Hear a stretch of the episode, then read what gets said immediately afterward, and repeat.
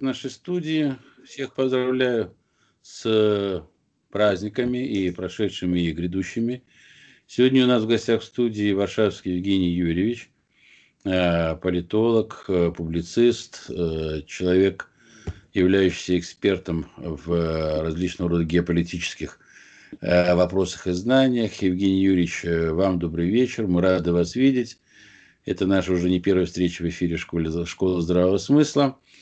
Э, и первый вопрос, который, безусловно, всех волнует, что же все-таки произошло э, в США? Что это было? Что это была за провокация? Чему она могла привести на самом деле? И было ли это провокация, или это реальный гнев негодующего американского народа? Ну, всех приветствую, всех с Новым годом, с новым счастьем. А, значит, если кто-то думает, э, что 2020 год был какой-то не очень и страшный, то как вам тизер к 2021 году американский? Вот. И меня тут представили как, э, ну, ну я, правда, геополитиком себя, там, геостратегом себя называть боюсь. Это как-то не совсем правильно будет. Вот. Но э, эта тема, она всех касается, потому что конкретно в Америке внутренней политики нет. Это политика общепланетарная, я бы сказал. Обще, значит, у нас глобализм, конечно, хромой и некомплектный, но тем не менее построена система мировая так, что наиболее серьезные вопросы решаются в Америке – наша родная страна э, добровольно э, себя эти полномочия сняла и выбросила их на помойку. Вот. И теперь мир реально стал однополярным, и мы сейчас наблюдаем его деградацию, в общем, одну из первых фаз такого реального крушения. А, обычно э, пози... ситуацию в Америке рассматривают как противостоя... противостояние там, демократов с республиканцами, некоторые более глубоко рассматривают борьбу э, американских промышленников против глобали... финансовых глобалистов. Это все верно, но не совсем, потому что реально это борьба внутри э, одного истеблишмента. Просто... А, и вообще то, что происходит, э, это, в общем, э, в приличной империи называлось бы дворцовым переворотом. И э, он только, только первые стадии. Просто особенность политической жизни в Америке в том, что это достаточно формализованная страна с уникальным совершенно процентом публичности в политике. Такого, в общем, назвать сложно, потому что обычно реальная власть, э, ну, большие деньги любят тишину, и власть, соответственно, основана на деньгах тоже не публично, а как раз неформально. Так вот, в Америке значительная часть э, именно реальных э, структур управленческих, они явлены миру, так сказать, вот в лицах. Практически во всех странах даже крупных, например, парламенты, это, в общем, сборище Э, тупых нанятых болтунов и публичных личностей, ну, э, так сказать, э, клоунов особо высокого ранга общественного уважения. В Америке не совсем так. Там реальные люди сидят вполне на публичных должностях, и это место называется Сенат. И сенатские структуры занимаются реальными вопросами, решением, решениями, которые влияют на серьезные вещи, на американскую военщину, как ее раньше называли, на э, силовую составляющую вообще всего нашего миропорядка существующего. И э, в отличие от, например, Великобритании, где совершенно другие традиции, там это, как правило, не выплескивается наружу. В Америке можно проследить некоторые серьезные вещи буквально э, в режиме, можно сказать, публичном. У нас есть большое счастье за этим наблюдать. Э, к сожалению, как зрителям и, в общем, подопытным кроликам. Э, сейчас пока вряд ли можно добавить что-то к многочисленным комментариям, в том числе весьма умным и глубоким, что там реально происходит. Но это просто перв... один из первых публичных этапов. И, в принципе, ничто не, ло... не ново под луной. Рейхстаг в Германии поджигали в 1933 году. прошло замечательно, хотя пришлось Димитрова все-таки отпустить суда, так сказать, ненаказанным. Но э, реальные цели э, той провокации давнишней вполне были достигнуты. Сейчас происходит то же самое, только вместо Рейхстага Капитолий. Вот, прибежали туда какие-то ряженые клоуны, их туда пустили, э, они там повыпендривались, их засняли себя с селфи там в разных местах, потом тихо ушли. Вот. У нас есть возможность сравнить это с реальными штурмами зданий, ну, условно говоря, правительственных или, так сказать, парламентских. Я вот в 93 году, в общем, наблюдал за этим изнутри на собственной шкуре. Вот. Можно посмотреть, как это происходило, например, в будущих Донецких, Луганских республиках, как там брали администрации. Вот, э, это происходит несколько иначе. А сейчас это больше напоминает такой договорняк. Люди ищут э, возможность договориться о, каких-то совме... Ну, о каком-то совместном будущем, рас... перераспределении полномочий и возможностей, и в качестве аргументов выкатывают все, что у них есть, включ и причем они это вынуждены делать уже в публичном поле. То есть силовые возможности демонстрируются вполне, так сказать, зримо и реально. А, а реальные, реальные переговоры, они происходят все-таки в закулисье, все-таки не публично. И э, сейчас э, идут какие-то процессы скрытые пока даже для американцев, мы это вот наблюдаем, но вот эти вот э, на ковре выпуклости перемещаются, и по ним можно предположить, что будет дальше. Конкретно по ситуации чисто политической, то есть что там сейчас происходит, там происходит натуральный государственный переворот.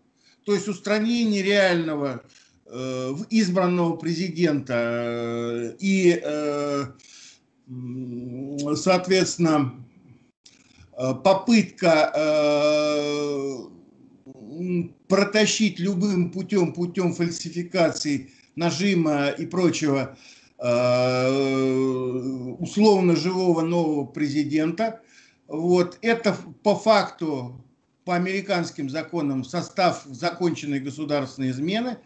Но э, в силу э, того, что проводится этот государственный переворот теми, кто, в общем-то, у власти и находится, просто там у них какие-то внутренние Э, проблемы чисто системные, потому что игра с нулевой суммой, как школа здравого смысла знает, они, она не имеет э, возможности, так сказать, глобального компромисса. Кто-то должен э, вылететь с этой шлюпки. Поэтому э, там все достаточно жестко. Просто у стороны условного Трампа э, еще ничего не закончено еще, э, еще возможность противопоставить в этой шлюпке своим, так сказать, э, соседям э, достаточно серьезные аргументы. И эти аргументы, скорее всего, будут носить уже сугубо силовой характер. Потому что объяснять взорвавшимся финансистам, что они несколько неправильно понимают законность и правопорядок, можно только прикладом автоматической винтовки М4А1 что у них там сейчас на вооружении. Вот. Э, и э, переход к этой стадии мы будем наблюдать уже достаточно быстро. Э, что касается геополитических последствий для мировой периферии, к которой относимся и мы в том числе, то будет в общем плохо, потому что в, в, той, в, тех, ситуа- в тех проблемах, которые сейчас решаются в Америке, участвуют субъекты. То есть группировки, ну в политике, как, как известно, индивидуаль, э, э, индивидуальных личностей нет, не было и не будет, там любой политический субъект всегда коллективный. Так вот эти политические субъекты, они в Америке есть. А у нас, к сожалению, э, субъектность в стране отсутствует. Поэтому, кто бы там ни победил, мы все равно будем выступать в очень почетной и выгодной роли ресурса и, как это сказать, Э, территории. Ресурс разнообразный, туда и население входит, и национальные богатства, и финансовая система, и остатки промышленности, и там все остальное. Но в силу отсутствия субъектности это все относится к категории ресурсов. Вот. И э, вот сейчас из-за того, что э, глобальный вот этот консорциум, этот вот картель, э, картельный сговор, я бы сказал, э, реально управляющий всеми основными структурами на планете, он сейчас в состоянии глубочайшей нестабильности. Там будут, будет много приключений, причем кто победит, там не имеет большого значения. Но это шанс для периферийных стран – в общем, восстановить субъектность и сесть снова за стол переговоров в качестве участника, а не, как сказать, э, фигуры на доске. Вот э, в этом, с моей точки зрения, состоит смысл событий, происходящих сейчас в Америке и прямо затрагивающих наши интересы. Потому что то, что я вижу сейчас в публичной сфере обсуждения, там вот люди на полном серьезе обсуждают, что там в Америке происходит, кто там победит, Э, помрет ли, э, значит, э, этот самый Байден прямо сразу в Белом доме или месяца три еще почирикает. Вот, а как мы этим воспользуемся, как это, какие выгоды для России, какие для нее угрозы. Нет для России выгод и угроз. Мы, к сожалению, не сможем противопоставить субъекту политическому Э, ничего взамен равного по уровню. И количество ресурсов, в том числе военных возможностей, в данном случае не имеет значения. Э, субъектность – это пропуск на э, переговоры, и условия абсолютно для, этих, для этого необходимы. Без восстановления оной на территории нашей страны, государственной субъектности прежде всего, мы поучаствовать в геополитике не сможем мы будем э, ждать, как, какую конкретно роль для нас примут, кто будет нас грабить, Китай или, может быть, кто-нибудь еще. Например, вот сейчас Турция, э, как вы заметили, активно претендует на роль регионального лидера. И при всех недостатках и ущербностях, которые имеют место быть для Турции, нельзя отрицать того, что э, внутри этого процесса, внутри Э, я бы сказал, экспансии турецкой стоит такая достаточно накаленная субъектность, которая на геополитическом языке называется проект. Вот вполне себе регионального уровня, но такой полноценный проект политический, геополитический у Турции есть. Насколько они ее реализуют, вопрос отдельный. Мы сейчас об Америке в основном говорим, хотя Турция тоже касается. Но, по крайней мере, у Турции есть шанс поучаствовать противопоставить Турции просто армию – это проигрышная позиция. Э, у них есть, помимо силовых, экономических и прочих возможностей, у них есть объединяющая идея, способная консолидировать сторонников и переманивать на свою сторону противников. В этом смысл, собственно, проекта.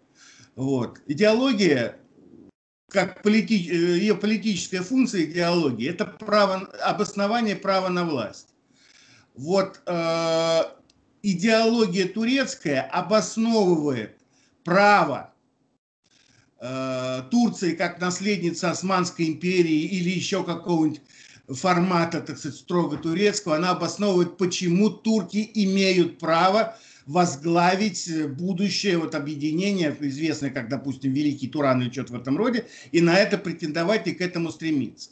И это привлекательно для тех кому это, ну, для э, значительной части населения на э, интересующих территорию значит, э, проживающих. И это касается не только региона турецкого, это касается вообще всей планеты. И пока, к сожалению, при всех проблемах внутренних в Америке я не вижу признаков, что они свою политическую субъектность утратят. Они могут утратить целостность, они могут потерять во влиянии, они могут даже потерять свой любимый доллар, но они субъектность не потеряют и будут продолжать участвовать в этой игре. Вот хотелось бы, чтобы каким-то образом э, эта тема рассматривалась более серьезно. Ну вот так вот, если в двух словах. Э, Евгений Юрьевич, спасибо большое. Э, но у меня в связи с этим еще один вопрос. Э, где-то перед Новым годом, еще до 6 января, а после 6 января особенно, наверное, активно стали запускаться определенного рода такие, ну, это даже не фейки, я бы сказал бы, а такие э, какие-то сообщения в, вот на различного рода платформах в интернет, что, в общем-то, э, горячей фазы войны не избежать, и на самом деле вот э, та администрация, которая сейчас приходит к власти, ей, конечно, это на руку, развязать какую-нибудь войнушку, в том числе не исключает и э, конфликт э, с привлечением ядерных сил. По вашему мнению, насколько такой вариант возможен? Возможно ли вообще какая-то горячая фаза с участием крупных игроков? И возможен ли переход, если такое состоится, вот в такую ядерную фазу? Ну, как говорят наши младшие братья Хухлы, э, дураки в Мемае. Э, понимаете, ядерное оружие, в отличие от обычного, носит характер политического. Вот все остальное, по большому счету, это инструмент текущей политики, как сказал, э, по-моему, Бисмарк, что война – это продолжение политики просто другими средствами. А вот с ядерным оружием это не, платит, не пляшет по той причине, что арсеналы, они, конечно, поменьше, чем были в 70-е, 80-е годы, но они, тем не менее, вполне достаточны. Для чего достаточно? Вовсе не для того, чтобы победить противника в ядерной войне. Это никому не то, что не интересно, это, в общем, менее значимо. Реально, ядерное оружие, в чем его смысл и в чем его опасность для тех, кто им владеет, это в том, что применение, массированное применение ядерных средств в, в реальных боевых действиях гарантированно влечет смену правящей э, верхушки. А, простите, а начинать это мероприятие должны именно члены этой верхушки. И э, в данном случае не имеет совершенно значения, первый вы начали или, так сказать, э, в ответку запустили. В любом случае, э, ваше население, ваши, ваша социальная опора получит серьезнейший ущерб. Вы, конечно, спрячетесь в бункере, пересидите это все, а потом вам через полгодика, через годик надо из бункера вылезать, а вас там окружают ваши же соотечественники, которые совершенно искренне считают, что их родственники и друзья сгорели значит, в этих разбомбленных городах по вашей непосредственной вине. При этом за то время, пока вы сидели в бункере, там уже сформировались какие-то полевые командиры, которые вполне искренне считают, что именно они эту территорию контролируют и оставшихся коров доят. И э, вот диалог, э, значит, вас, любимого, значит, законно избранного еще до войны, значит, этого самого истеблишмента, вы должны будете объяснять вот тем людям, которые контролируют теперь территорию, что вы пришли, соответственно, ими порулить дальше. Вот эта вот э, ситуация как-то мало перспективна и мало привлекательна, поэтому ядерной войны не будет, потому что ее можно начать только в том случае, если ты гарантированно уверен, что ты сам сдохнешь, и другого варианта у тебя нет. И это, что называется, возможность забрать с собой в политическую могилу своих компонентов с той стороны. Поэтому конкретно ядерной войны я не особенно боюсь. Другой вопрос, что есть задача сокращения ненужного населения, которое в будущем светлом мире при определенной ситуации просто не нужна. Но для этой цели применять конкретно э, спецбоеприпасы с носителей авиационных, ракетных и всех прочих ну, просто нерационально. Мы сейчас смотрим, опять же, в прямом эфире, как на нас тестируют вполне себе биологическое оружие, пока, можно сказать, в тестовом режиме. Вот. Э, оно сработает ничуть не хуже, просто в отличие от э, ядерных ракет, э, вирус, он, в общем, какой-то вот безличный. Типа вот он в воздухе летает, и на нем серийного номера нет, значит, значка товарного производителя с указанием страны разработчик тоже не указано, поэтому типа природное явление. Вот. А результат по сокращению населения он вполне себе добиться может. Вот. Испанка тоже, в общем-то, грипп Э, привела к гибели, э, если мне не, не отшибает память, порядка 60 миллионов человек, а черный оспа в средние века э, больше 200 миллионов. Вот, так что при грамотном использовании биологическое, биологическое оружие, в общем, вполне эффективно именно для массовой зачистки, для чего оно, собственно, и разрабатывается – Но опять-таки э, для того, чтобы его применять в этих целях, надо Э, иметь полный контроль э, за, над государственными вот этими самыми структурами, и прежде всего военные его составляющие, известные нам как НАТО, что пока как раз под сомнением. И именно сейчас этот вопрос решается в Америке.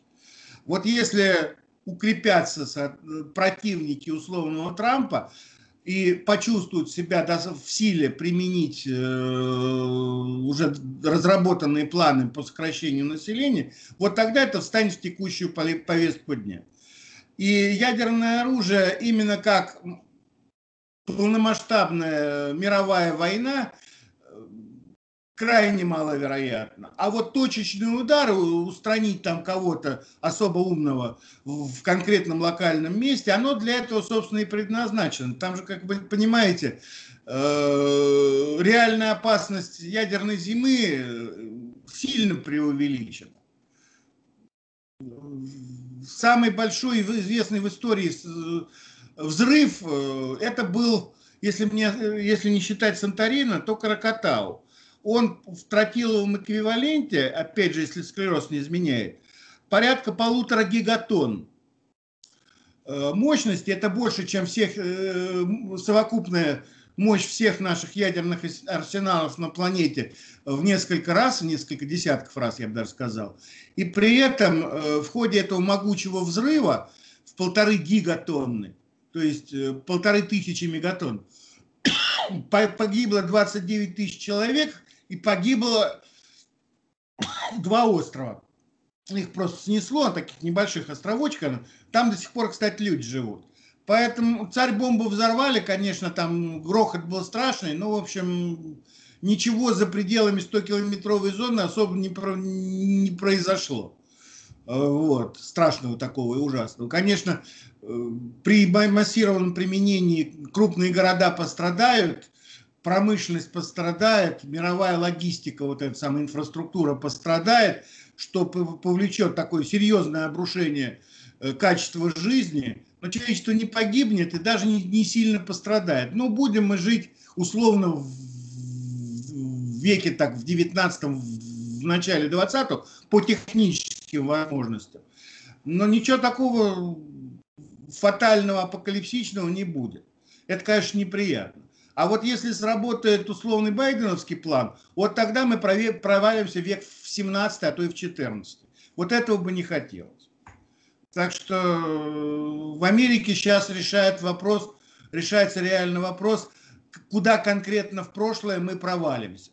В э, конец 19-го, начало 20-го или вообще в мрачное средневековье. Потому что человечество численностью даже в миллиард человек это не смешно. Это уровень достигнуты э, людьми где-то веке, по-моему, в 17 вот. И э, если Хазин нам не врет, то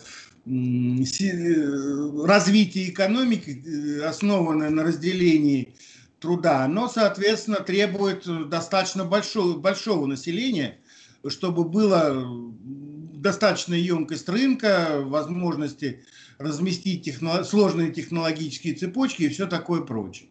Вот этого потерять бы не хотелось. Вот Я понял. Так. Я понял. Спасибо большое. Э, Евгений Юрьевич, у нас, к большому сожалению, время подходит к концу. Я не знаю, Владимир Викторович есть вопросы или нет. Владимир Викторович, вам, пожалуйста, слово. У меня, у меня вопросов нет, э, только хочу поблагодарить Евгения Юрьевича. Евгений Юрьевич, мы вам благодарны за этот разговор, за эту передачу, вселили в наши души оптимизм. Особенно радует то, что даже в случае возникновения ядерного конфликта мы не пострадаем.